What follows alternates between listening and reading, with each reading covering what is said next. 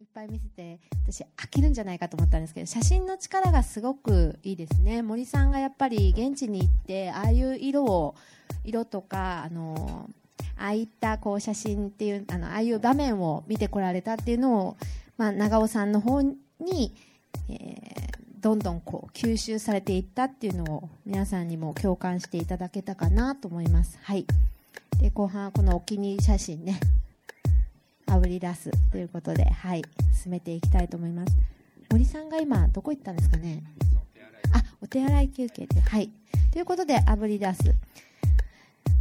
で急にこれまた見せてますけども通常こういったこうノート的なものメモ帳的なものっていうのは、はいもう人に見せます？見せあこのあの見せることに全く抵抗ないんですけど、はい読めないってよく言われるので、どうなんだろう。長尾さんフォントデザインっていうのを、はい。こういうあの文字のデザインですね、はい。フォントデザイン書体のデザインっていうことは、、はい。つぐらいからなさってるんですか？えっと大学の時からあのタイポグラフィーの研究をやってるんですけどこういうタイプ、まあ、フォントデザインっていうかタイプフェイスデザインって呼ばれている領域は基本的にはあの自分で勉強してやって、まあ、いろんな人のお話を伺ったり本を読みながらやってるっていう感じ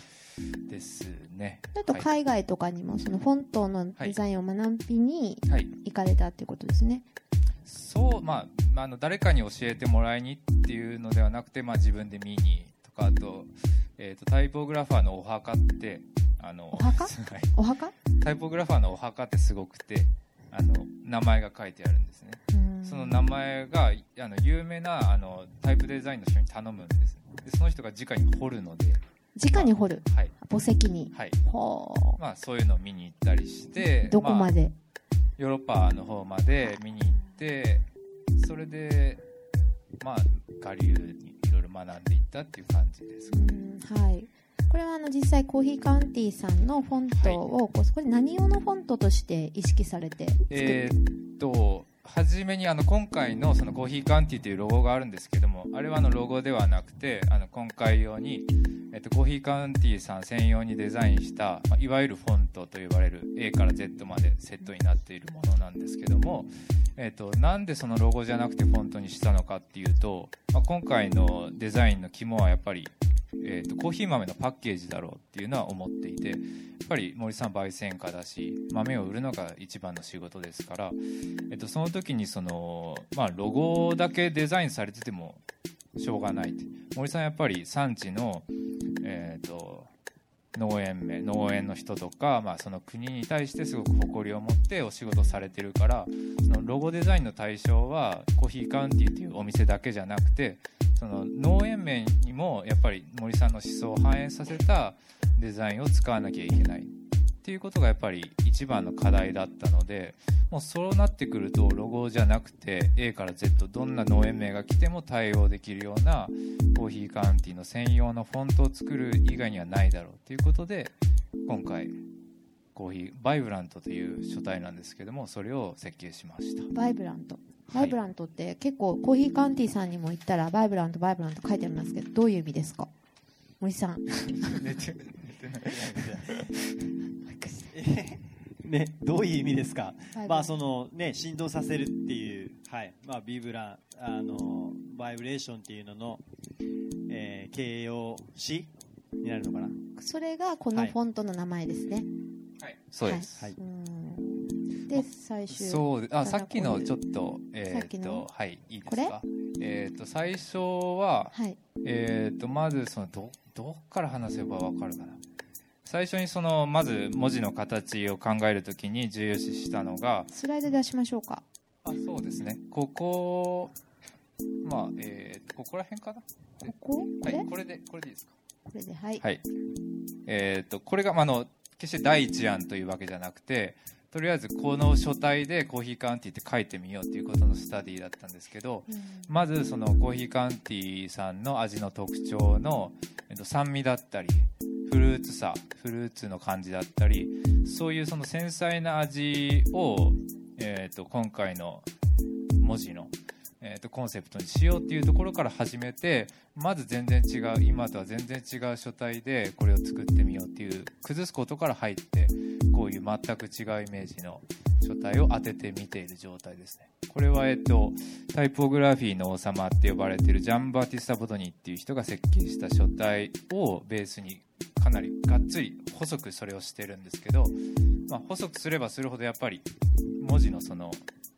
垂直のラインが、えーと、強調されてそこから、えーと、受ける印象もどんどんなんだろうシックなものになってくるというか、まあ、そういうところでまずこれを当ててみてじゃあでもこれだと少しやっぱ違和感ありますよね。なんかワイン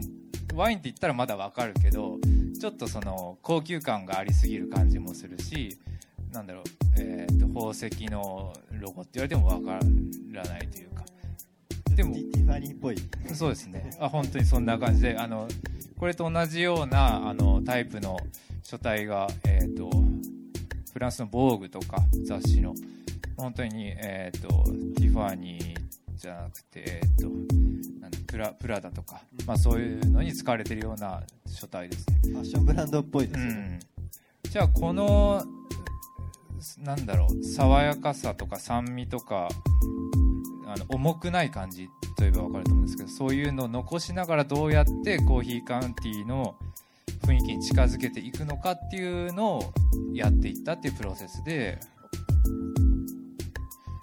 まあ先に、えー、っと次にこのちょっと太くして文字の幅もどんどん、えー、っと長くしていったんですけどいやこれじゃ足りないなっていうことで次にこうなったんですけども、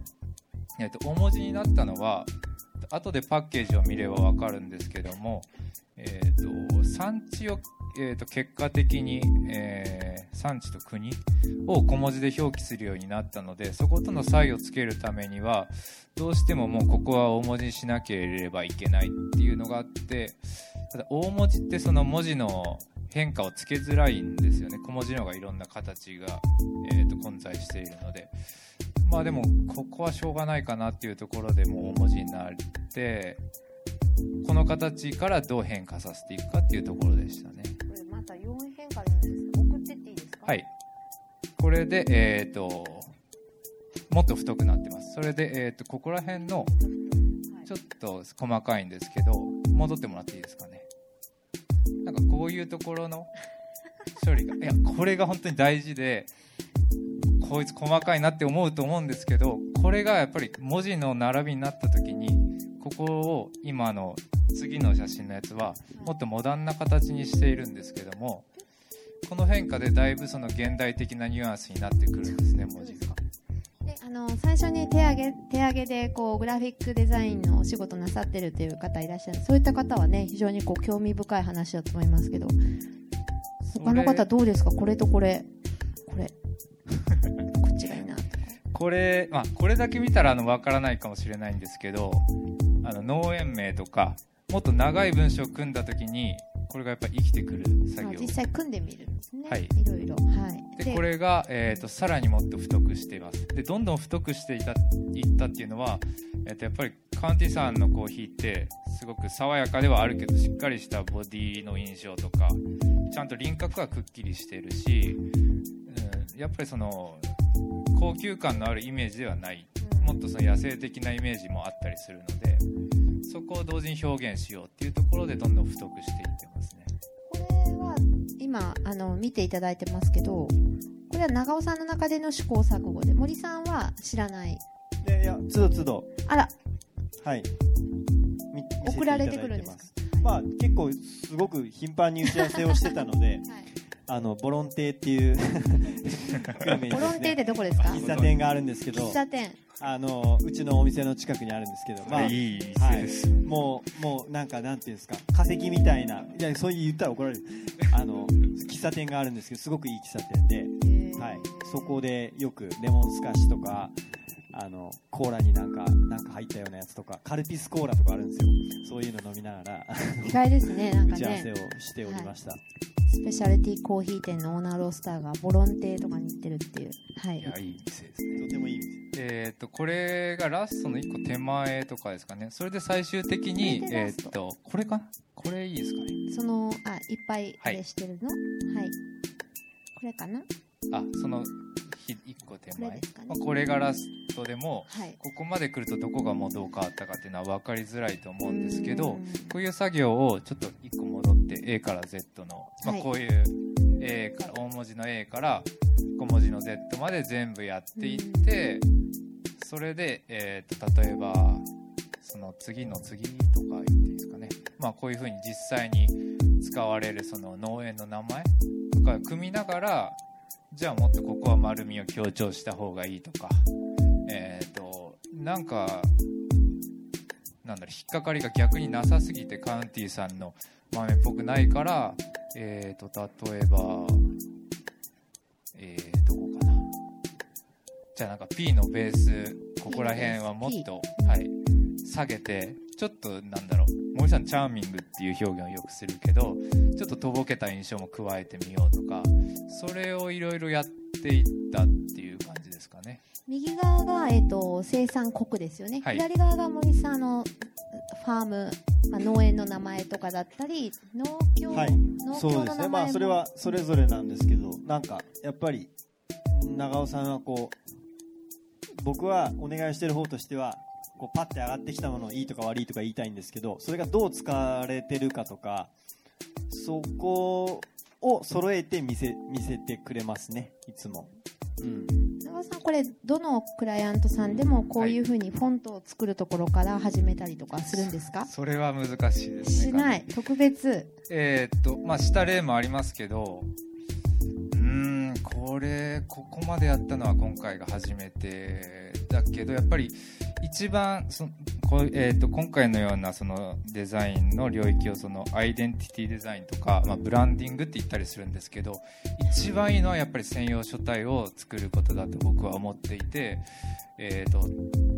例えばそのなんだろうさっき挙げたフランスのあの皆様ご存知の「ボーグっていう雑誌なんかも専用書体を持っててやっぱりあの文字を「ボーグっていう文字を見たら「ボーグを皆さん思い起こすと思うんですよね。ぱりその文字を作るっていうことはもうそのなんだろう一つのそのクライアントの思想そのものを作るっていうことにもあると思うのでこういうデザインはやっぱり文字を作れたらいいに越したことはないと思ってますね。すいません切れてしまいました。森さん的にはそのどうですか？こういう。なかなかコーヒー屋さんでその自分の文字を持つっていうことはうん。例としてはないんじゃないかと思うんですけど。そうですね。まあそこまではねもちろん想像してなかったっていう部分はあるんですけどまあそのお願いした時点であんまりこう多分枠も設けてなくてなんなんだろう割と自然ではあります。まあそう。うん。だからこう家庭の中でそういう風になっていったのでまあ、すごく自然なに受け入れられてるというかですね、まあ、そのそこを僕も一緒に見てきたっていう部分でですね、うん、なぜその普段はこういうことはなさらないけど結構大変な作業じゃないですか皆さん今見ていただいて。今回なぜこういうふうにしようと思ったっていうか。こう、まあ、毎回やっぱ思いますけどもやっぱ時間的な制約が一番なので、まあ、ただ今回はうーんなん家が近いとかそういうあの住んでる場所が端的に近いっていうことは大きいですかうん久留米に一緒そういうのも大きいにしやっぱり森さんのなんだろうこ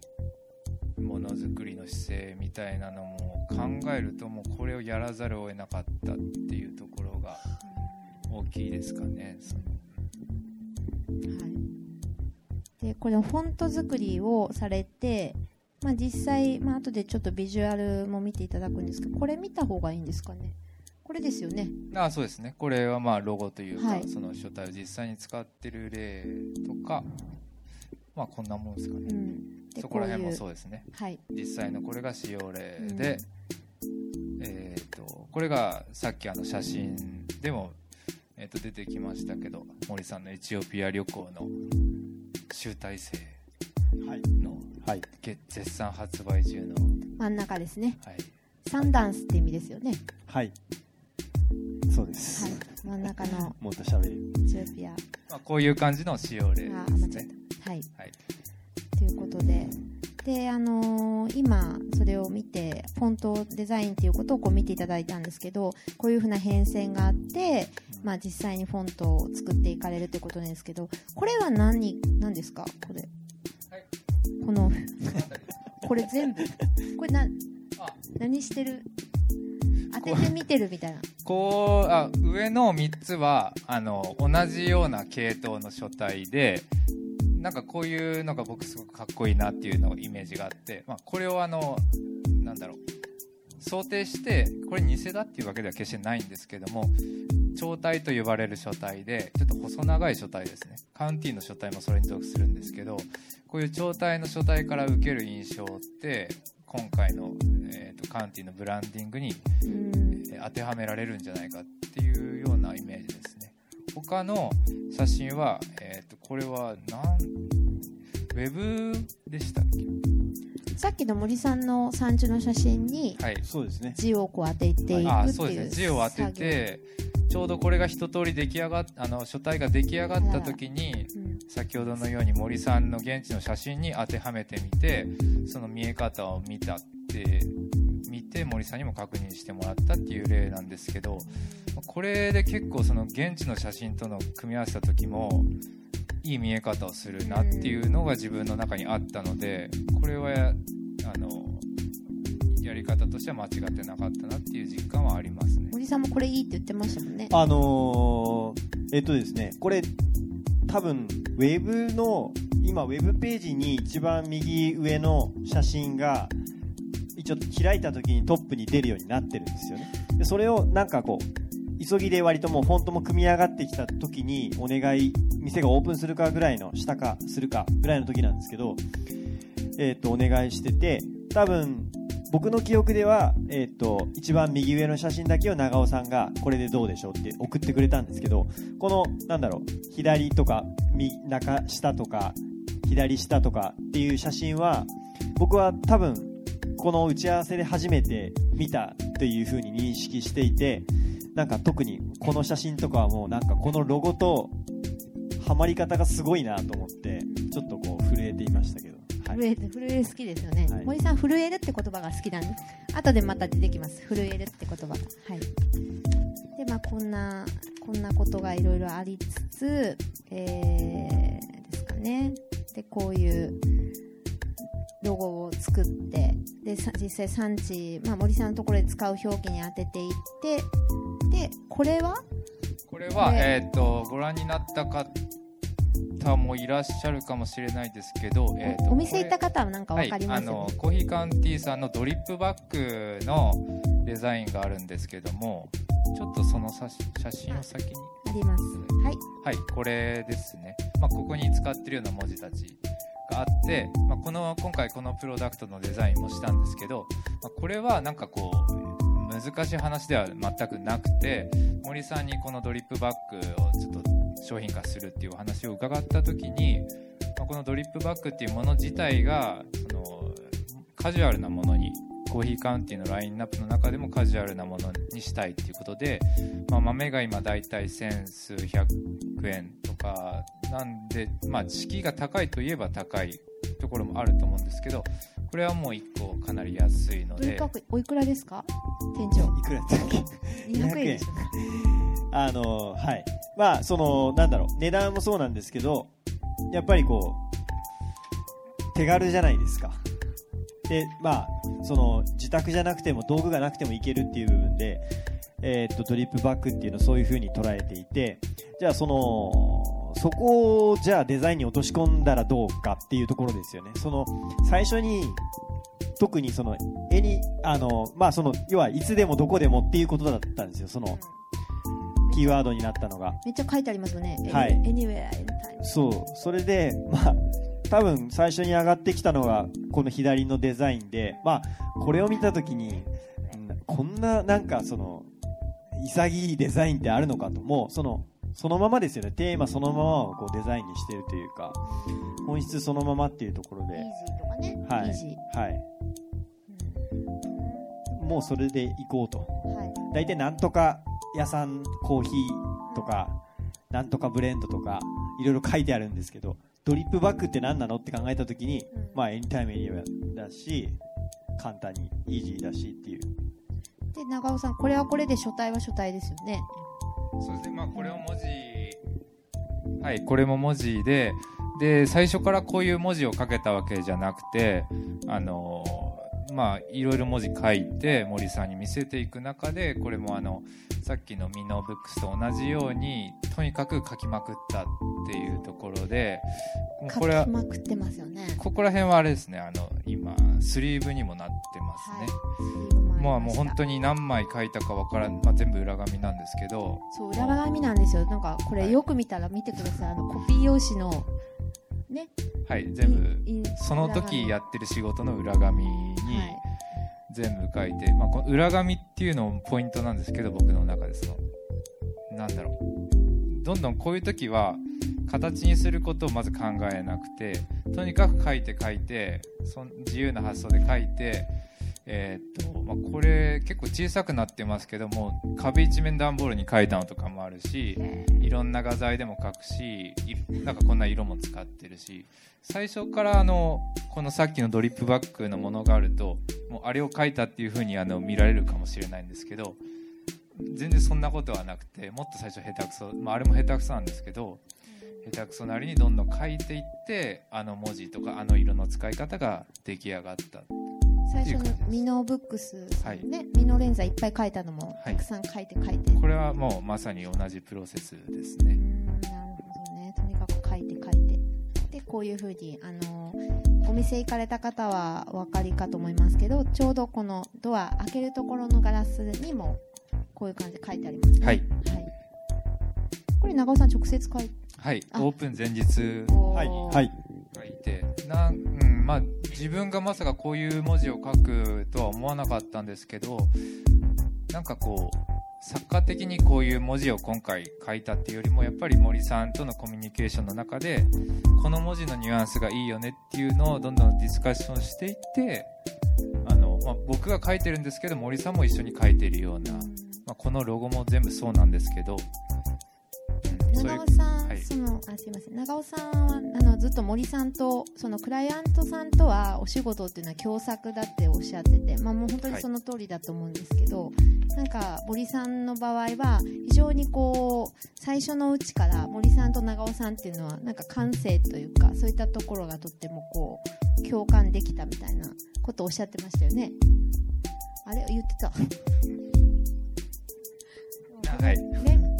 はい。共まあ、共感できる部分その言そうですね。葉でははい。あまり説明できないような感覚的な部分とかをすごい共有し合えるみたいなことを。そうですね、まあその共共感ではないんですけどまあもう全然変な方に向にはいかないんだろうなっていうこう安心感というかうん。さっきのあのエニタイムエニウェアみたいなデザインもやっぱり見る人によってはこれ何なのっこんなふざけたデザインじゃダメでしょっていうおっしゃる方もいると思うんですよね。もうあの全然いろんなクライアントさんがいると思うのでそれはしょうがないと思うんですけどでもやっぱりまずそのこのデザインがどうかっていうよりもこの方向性のシャレが分かる感覚っていうのがあの根底でもあるっていうのはすごく安心感というかもうその土台の上でやればいいかな。してる時も思ったんですけどなんか2人似て見えてくるんですよ。なんか似てません？なんか。怒られますなんか。そうですか。誰でまあその森さんとあの長尾さんが共作っておっしゃってるように、まあ、まさにこの次のも、まあ、全体そうなんですけどこれもちょっと共作かなと思って、まあ、最後の方にご紹介しようかなと思ったのがビジュアルですね。店内のいろんなところに使ってありますよねこのビジュアル、実際あのお打ち合わせ最初の方に見ていただいた長尾さんがこうプチプチにあの包んで自転車で小脇に抱えてこられたようなものを作られる作業をちょっとあのお写真提供いただいてるんですがこういう感じで。はい。えー、とまずどご覧になった方いらっしゃいますかね？先にちょっとさっきの、ね。はい。こっち？どどちらでも。パッケージ,、まあ、パッケージーはい。こっちがいいかな。店内のいろんなとこに。えっと、今回あのパッケージの写真パッケージですかね。えっと、パッケージに、うん。えっと、コーヒーの風味を表現した絵を使っているんですけどもこれは、えーまあ、本当とはまた別の話で、えっと、皆さんってこうコーヒーの説明例えばブルーベリーのような風味とかチョコレートのような味とかいろんなあの、まあ、マスカットのような香りとかそういうものを聞いてあのどこまでそのコーヒーの味が分かるのかなっていうのはちょっと僕の中ではあのすごく疑問なところがあってあのもうもちろんあの飲み慣れてる人は分かると思うんですけども僕もそのコーヒー初心者で味が分からなかったからそういう言葉を聞いてもいまいちピンとこなかったっていうのがある。で、まあ、森さんとそのお話をする中でその森さんの使うそういう風味に対する言葉だとか、えー、と最初にいただいたあの写真ですよね現地の。ああいうのを見てすごくこの色のイメージが僕の中で強くなってきてじゃあその色を使ったビジュアルをパッケージに全面に使ってそれを今回のデザインのその一つの肝にしようかなっていうので今回絵を描いています。でこれ右側にあるのがカラーチャートなんですけど、このカラーチャートの色っていうのは、はい右側にですねちょっとあの見づらいんですが、あのーそのそれぞれのコーヒーの特徴っていうのが例えばこれだとケニアとかルワンダ東アフリカ産のコーヒーでラズベリーバイオレットアプリコットみたいな感じで書いてあるんですけどはい。これは実際にはあのー色っていうのは森さんから色指定がそうですね。はい。通常そういう色指定をここまで細かくする人っているんですか？いやえっ、とまあ実際に絵を描きますって言ったものの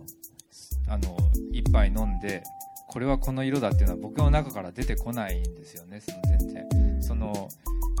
銘柄それぞれの判別みたいなことできる味覚とか嗅覚って僕はまだ持ってないので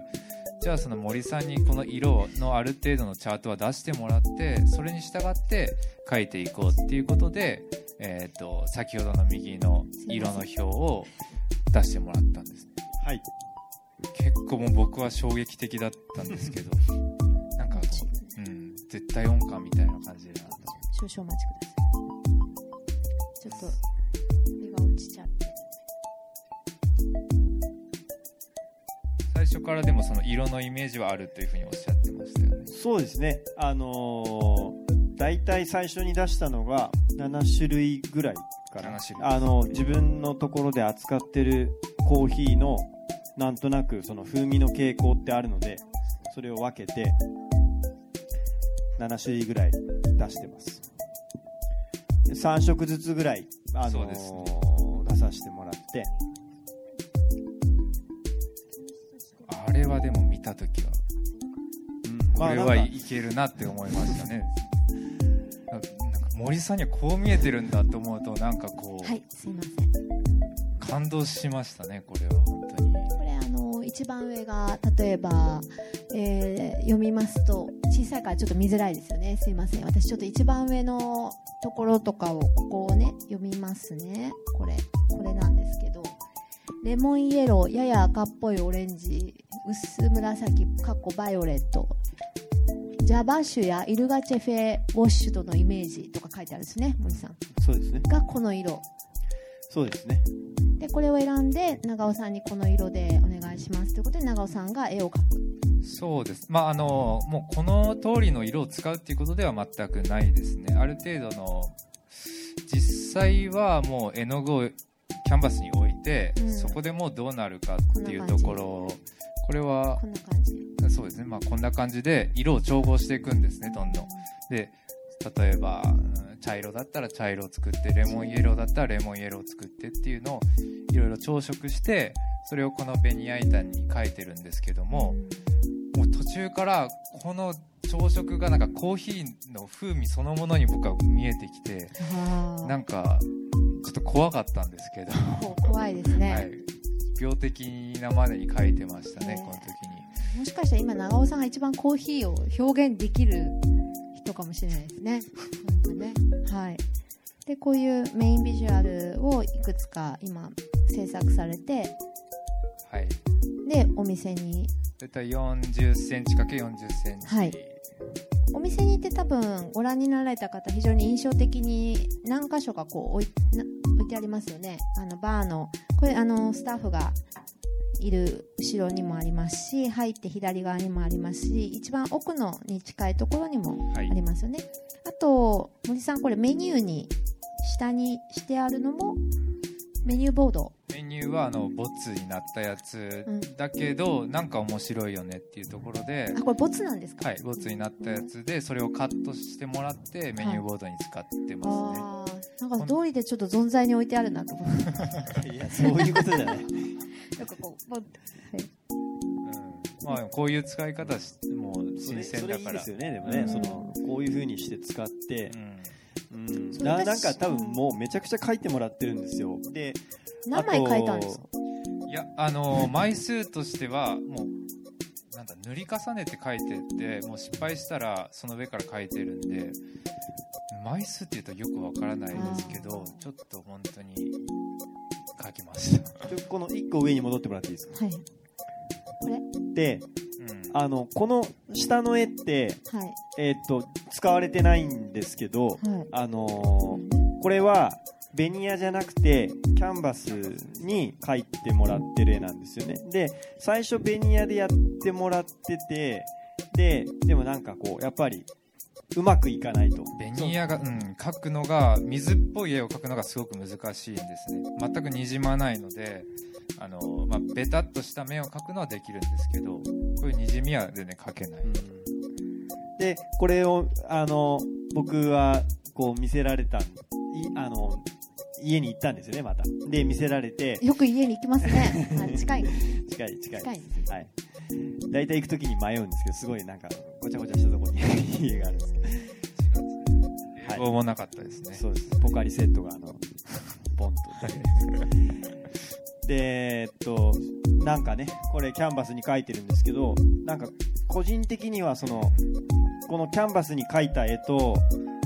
えーっとですね例えばその上の右のやつとかやっぱりその質感がちょっと分かりづらいですけど全然違うくて、でどうしてもそのこの時はもう板無理だからキャンバスに描くっていう風になってたんですよね長尾さんの中では、はい。そこをちょっといやえーっとですねごめんなさい。ここれ。これ？その時に上がってたのが1枚ちょっとね質感とか分かりづらいですけどこの上の絵がそれはベニヤに描いたやつで一番最初になんかそのああったというかそう。でこれがもうなんか僕の中ではすごい良くて。でいやもう板じゃないとダメですっていうのを1時間半ぐらいとうとうとあの話して。そうですね。またあのあの夜はもう眠れなかったですね僕本当に板に書かされるのかと思って。絶対終わらないと思って。いやもうその仕事もその板だともう先が見えない、ううんん、そのうまくいかない。コントロールできないっていうのをすごく言ってて、うん。いやでもまあいいから。板に書いてっていう。まあでも言っただけあってちょっと次いいですか？これ皆さんお店に行かれた方はねあのおなじみの言っただけあって気に入ったからこれショップカードに使ってそうですねもちろん。ねもちろんねそこまで言ったからには、ね、そうですね。やっぱりでも結果的にはその森さんの判断は本当に正しかったと思ってて確かに難しい、まあ、自分は苦しいんですけど出来上がったものとかコーヒー豆をの味を表現するっていうことに関してはその判断も本当に正しかったなって思いますさんはあの産地の産地特性、まあ、森さんに限らずでしょうけどもあのスペシャリティコーヒーのロースターさんというのは産地特性を、まあ、あの引き出すっていうことが、まあ、お仕事の一つだと思うんですけども、まあ、それに合わせてこういうこうコーヒーの風味表現っていうのを色で選ばれるっていうところが私ちょっとびっくりして。で長尾さんもこの森さんがこういうふうに色を選ばれるーチャートで色を選ばれた時に非常になんか驚いたっておっしゃって。そうですね、うん、なんかやっぱりデザイナーの人今日もあのいらっしゃるっていうふうにお聞きしたんですけどグラフィックやってる人でこの色味はなかなか出てこないと思いますね。このか選択は本当に自分の中では新鮮だったし、うん、やっぱり焙煎とかコーヒー豆その料理家の人ならではの抽出の仕方だなっていうのは本当に思いましたね。なんかそのやっぱりその色っていうのがやっぱりコーヒーもあのまあ生ものというか生き物もともとはそうだからあのデジタルじゃないんですよ、でその色を別に伝えるっていうのは割と簡単なことで結構コーヒー屋さんだったらみんな多分イメージ知ってると思うんですよ。これ黄色っぽい味だなとか赤っぽい味だなとかってイメージしてると思うんですけどそれをやっぱりそのもっとこうなんだろう生っぽいっていうかその境界がないものにしていくっていう作業は僕一人では当然できなくてそこを長尾さんと一緒にやれたことっていうのがすごく意味があることです。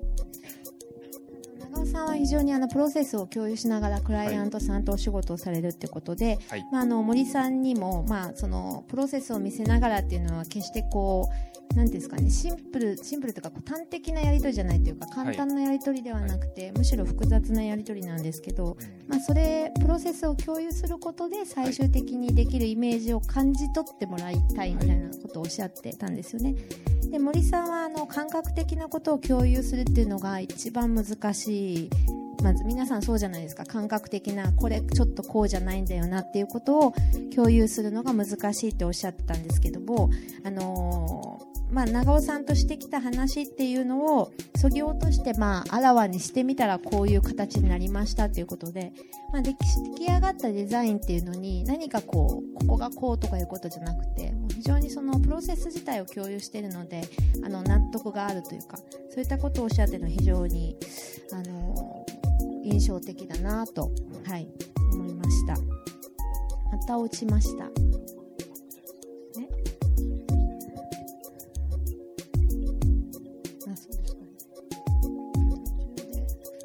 という間でしたね。でもそ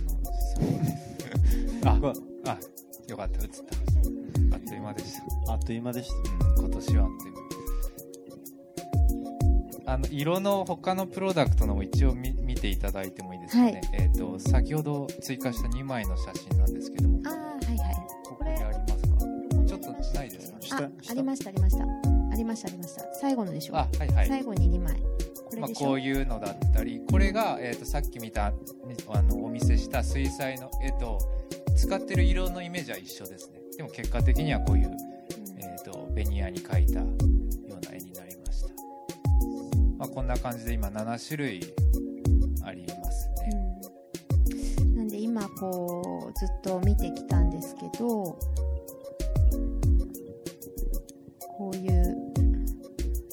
程を一緒に共有しながら森さんと一緒に作ったお店っていうのが、まあ、あの今の福岡店ということはいですよね。そうはい。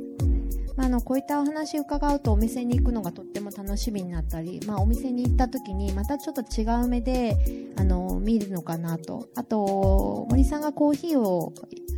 で表現したいことっていうのをあのお客様に紹介するっていうんですかね。それのまあ一つの形というか、まあ、それをあの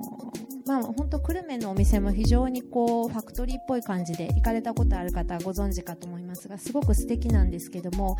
まあ、こちらのお店に行くとよりなんかこうまた新鮮な目で森さんのコーヒーお好きな方は飲めるんじゃないかなと思います。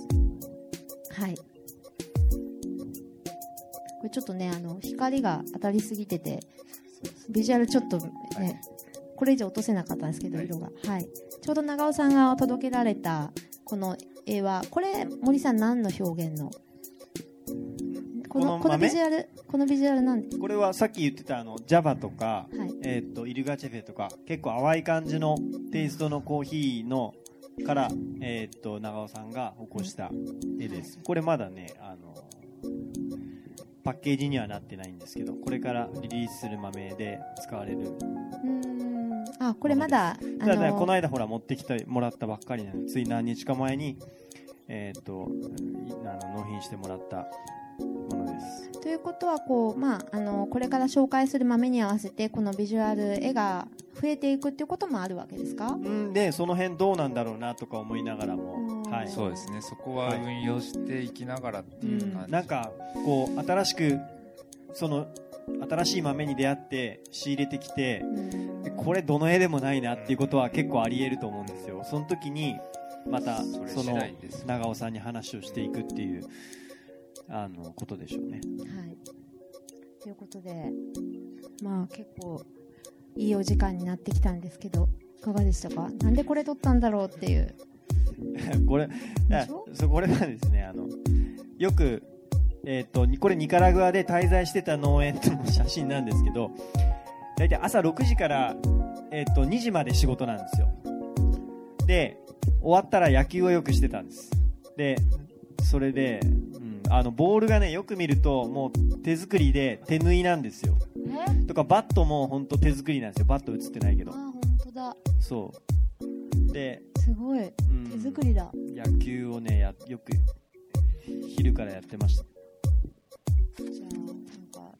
ぜひ、お二人で、あれ、なんか、で、最後にちょっとお二人にお伺いしたいことが、はいはい。あの、これ、森さん、あ、まあ、長尾さんはデザインを、今森さん、今日は森さんとのお仕事の話だったんですけども、これからこうデザインでななさっていきたいこと、はい。表現していきたいことっはいていうのをちょっとお話しいただこうかなと思うんですが、あその前にはい。皆さんにちょっと質問聞きましょうかね。はい。森さんにあの、ね、コーヒーでこれからやりたいこととか、なんか番宣というか告知でもあれば、長尾さんも告知があれば最後にお願いします。じゃあちょっとあの質疑応答というか、皆さんで、ちょっと森さんに、それから長尾さんに、それからお二人それぞれにでも構いませんので、聞きたいなって思うことがあれば、はい、ぜひお願いいたします。どなたかいらっしゃいませんか？はい。早速ありがとうございます。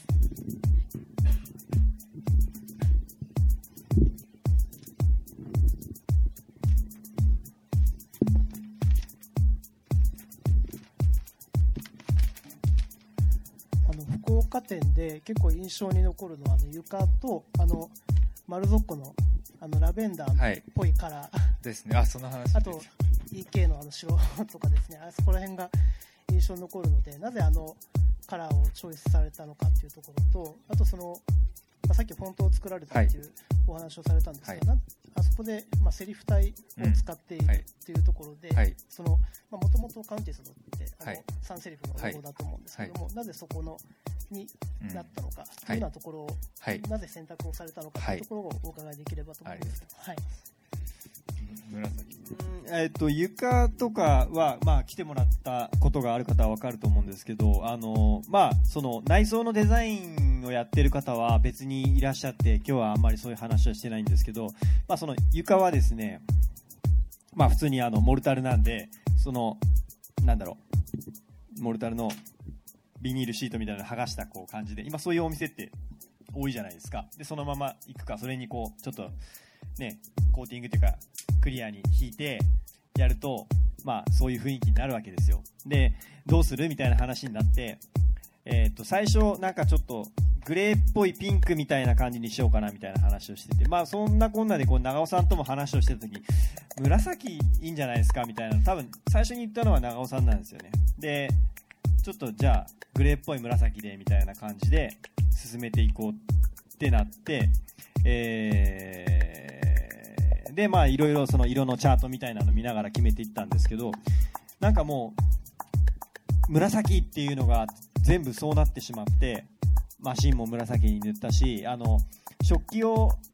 えっと LA のですね作家の人に頼んで今回作ってもらったりしてるんですけどそれもあの紫っていうカスタムカラーのやつを作ってもらって、えーたりとかなんか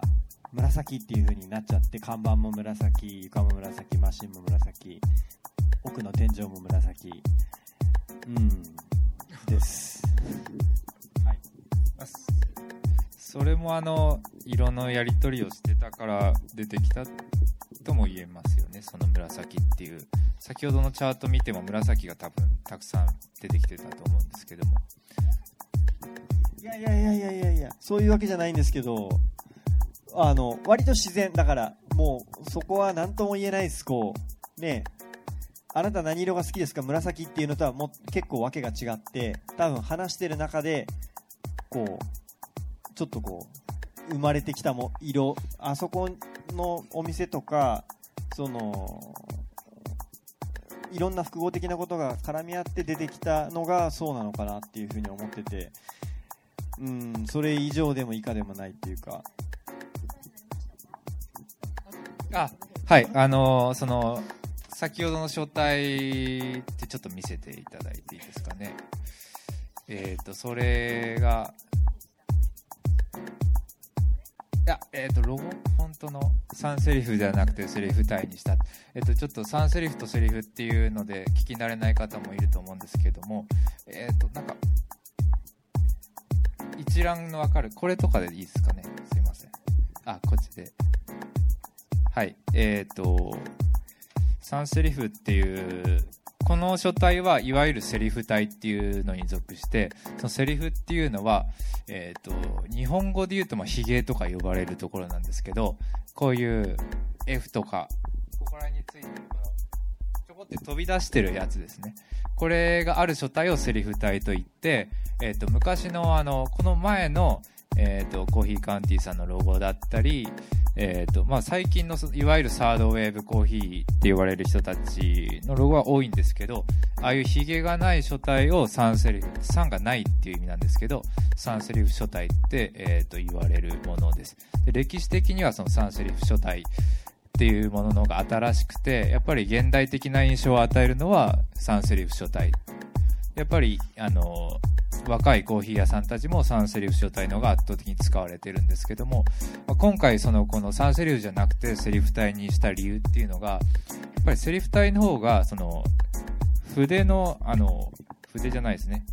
えっと、文字を書く時の身体性だったりその有機的な形っていうのが僕はこっちの方がやっぱり表現できるなっていうのがあって今回はそのまあ、可能性としてはあ実はあってその3セリフ書体のかなりシンプルな書体でコーヒーカンティーっていう書くっていう可能性はあったんですけどやっぱりもっと複雑な風味とか、うん、さっきの現地のよくわからない感じ得体の知れない感じとかやっぱり日本じゃないどこか異国の飲み物っていうニュアンスを伝えるためにはこのいわゆるこのセリフ体っていうものにしてもっと有機的な形を考えることが一番いいんじゃないかなっていうので3セリフにしてますね。ただ3セリフでそれができないっていうことでは全くないと思ってます個人的には。ありがとうございます。はい、はい、すいません。本当のあの専門的なお話が出ましたけれども。あと何かあのご質問があるという方いらっしゃいますか？はい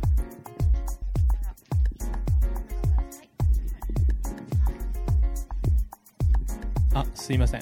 えっとあのーパッケージの例のカラーの、えー森さんから3色受けて、えー長尾さんの方が、はい。あの書かれたっていうところなんですけどあれそれぞれのあのコーヒーごとに当然違うわけですが、はい。あれはそれぞれのコーヒーを飲みながら書かれたんでしょうか？えっ、と飲めるものは飲みました。ただあのエチオピアとかはこの時期なかったのでそれはもうあの森さんが選んだ色からあの僕が想像するしかなかったですねでもやっぱりこの色をこれだけ見てもなかなか想像がしづらいんですけど実際にあの先ほどのように色を作ってそれをキャンバスの上に置いて混ぜるとちょっと見え方もまた変わってくるんですよね。そこであ森さんが目指してるものとか森さんが感じてる風味の印象ってこういうことなのかなっていうのをキャンバス上で自分なりに考えることができるので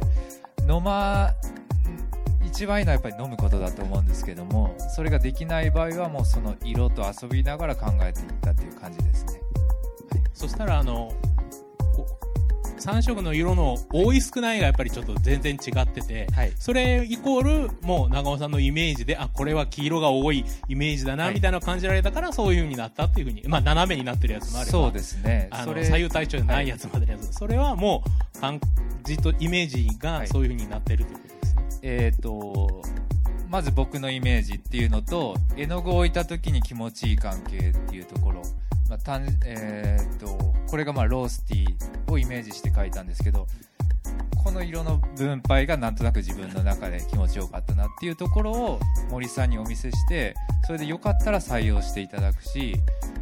あのもうやっぱイメージと違ったらまた書き直すっていう感じですね。あの細かいことはあんまり設けてなくてで上がってきたものであのまあいいか悪いかなんですよね。で良ければそのさ当初のイメージとは違うコーヒーに当てはめることは結構あってそれはそれでいいんですよ。っていうことです。あの今度買うときはそのイメージをしながら買わせていただきます。ありがとうございますもう一方ぐらいいらっしゃいませんか？今日あの森さんと長尾さんはあの21時15分にはここをちょっと出なきゃいけないので、はい、もしよかったら今のうちにいらっしゃらないですか？はい。じゃあ最後にちょっとお二人のなかなかねこう専門的なデザインのお話とかも出ましたけれどもあのお店に行っていただくと非常にこう森さんが表現なされたいことも長尾さんがそのフィルターを通して表現なされたあの証言されたことっていうのが出てくるかなと思うんですが、まあ、あの同じ表現者としてお二人がこれからどういうふうに、えーお仕事をされてるか聞かれたいかっていうことをちょっと皆さんに、はい、お話しいただいて最後締めくくろうかなと思います。はい、じゃ長尾さん。はい、えーまあ、基本的には今回のようにクライアントの表現したいことそれをやっぱりできるのはグラフィックデザイナーの仕事だと思うので、うん、そこをもう徹底的にやり続けるっていうのが自分の仕事なのかなっていうふうに思ってますね。その何か新しくやるっていうことではなくて毎回しっかり考えていく。自分のそのやりたいこととかスタイルっていうよりもそのクライアントにとって何が一番いいのかっていうところを毎回突き詰めていくっていうことしかできないのかなと思ってますね。そのグラフィックデザインでいうと。そこで何かこう直接人の役に立ったりするような仕事でもないけどクライアントのことをそうやって手助けすることで社会に貢献できるのでもうそこを突き詰めるしかないかなと思ってます。であの非常に長尾さんにとって森さんはあの最高のクライアントワークだったっていうふうにおっしゃってましたけどそんな森さん。はいはい、あのーコーヒーでこれからやっていきたい、まあ、コーヒーで森さん何をしたいですか？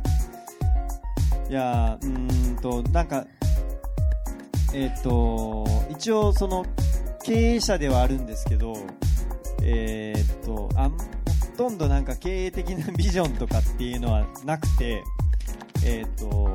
お店を増やしたいとかまあそのそれこそねこのあいこの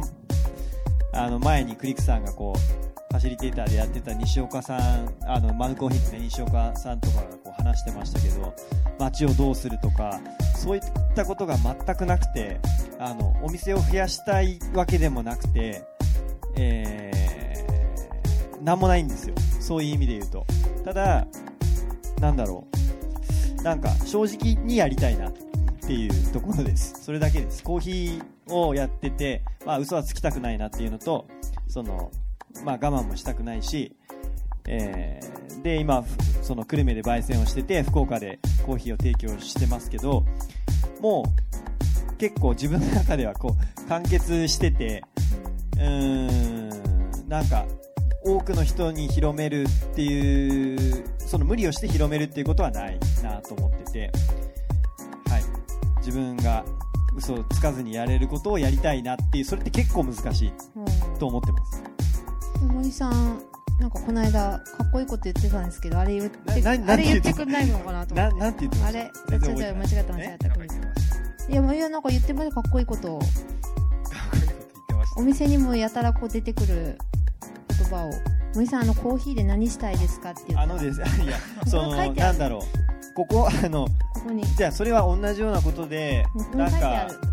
こうまあなんだろう。ビブラントフローインユーって書いてるんですけどうん。なんかそのね本質的なところで何をしたいんだろうっていう時にえーっとこれ何ですかとか聞かれるんですけどそのまあ感覚的にそのおっていうかこう震わせたいんですよねそれはコーヒーの味からもちろん一番なんですけど、まあ、トータルで、えー、感じてほしいところで、ですね。だからそうやって書いてるんですけど、うん、そのなんか飲んだ時の、なんかざわざわってするような感覚とか、そういうものをやりたいから、コーヒーを焙煎してて、コーヒーを入れたりとか、えー、お店をやったりとかしてて、その感覚を体験してほしいっていうのが一番です。だから、なんか、うんと正直言って、なんかほっとするとか、ごめんなさい、なんか、ちょっと言葉が悪いかもしれないけど、優しいや優しい気持ちになるとか癒されるとかあの僕の中ではあまり望んでなくてそれはなんか他の人やるのかなぐらい思っててあのなんかやっぱりちょっと刺激を与えたりとかなんかえって思わせたりとかっていうものを僕がやってる仕事の中では提供したいっていうのの、えー、言葉です。だからあなたの中にそのなんか響き合う流れがコーヒーを飲むことによって生まれますよっていうなんかなんだろう。自分の中の印というかけじめというかそういうのをパッケージに入れてるしそのテーマにしてます。でこれの前は You are what you drink っていうのをなんか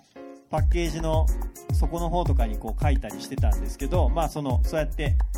You are what you eat っていうのがそのもともとなんかアメリカのことわざとかでよくあったみたいなんですけどまあ食べ物があなたを作りますよっていうことなんですけどその飲み物ってもっとまあ飲まなくてもいい、ね、水飲めば生きていけるわけで食べることほどその生命にとって重要ではないかもしれないんですけどでもその文化的だったりとかその何かにこう感動したり興奮したりするっていうところに飲み物っていうのはすごく大事だなと思っててそれがその一端にコーヒーっていうものがなれば自分がそういう役割をできればいいなっていうことを思って考えてたことなんですけどまあこれもそうですね、まあ、よりダイレクトになんかまあ、感動してほしいっていうそれだけです、はい、だからあなたを震わせますとか書いてあるんですよ。恐ろしいことが。あのインスタとか見てると。はい。なのであのー、ぜひねえっ、ー、とこちらの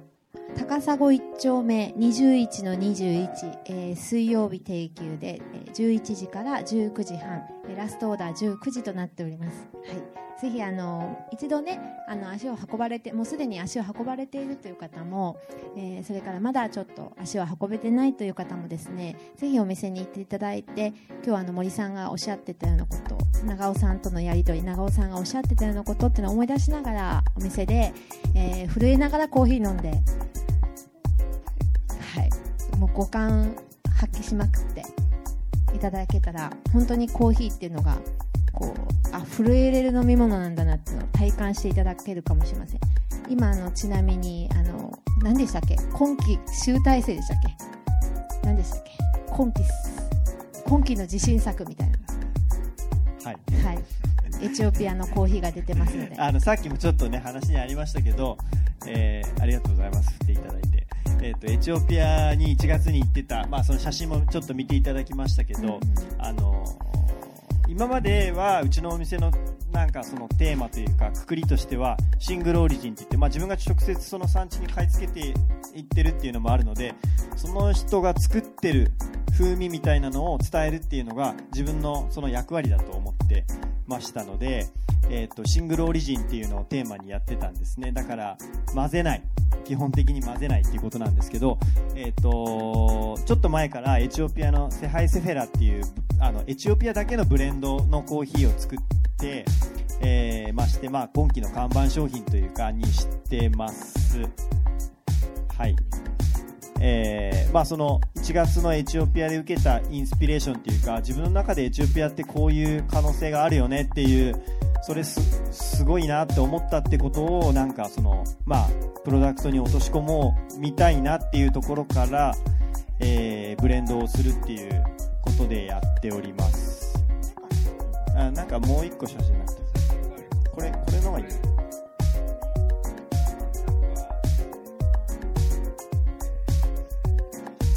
はい。この真ん中のパッケージのやつがそうなんですけど、はい、なんかそのブレンドをするエチオピアだけなんですけどブレンドすることによってそのエチオピアで感じた多様性とかなんか混沌とした感じとかあのなんかルーツだからこその文化的ななんかこうななんか根付いてるような感じとかそういうものをなんか表現できるのかなと思って、えーまあ多分ちょっとずつ変わっていったりすると思うんですけど試行錯誤しながら作っていってるっていう商品です。じゃあのこれサンダンスという意味の、えーエチオピアのコーヒーぜひお店に行って飲んでみられてください。はい。それではちょっと時間も過ぎましたけれどもいいお時間になりました。もうお二人なんか言いたいことはない？大丈夫ですか？はい。それでは皆さん、えー今日は本当に平日のあの夜ですね。お忙しいとこありがとうございました。ということではいあのーお礼を申します。ありがとうございました。ありがとうございました。このこの写真がすごい胸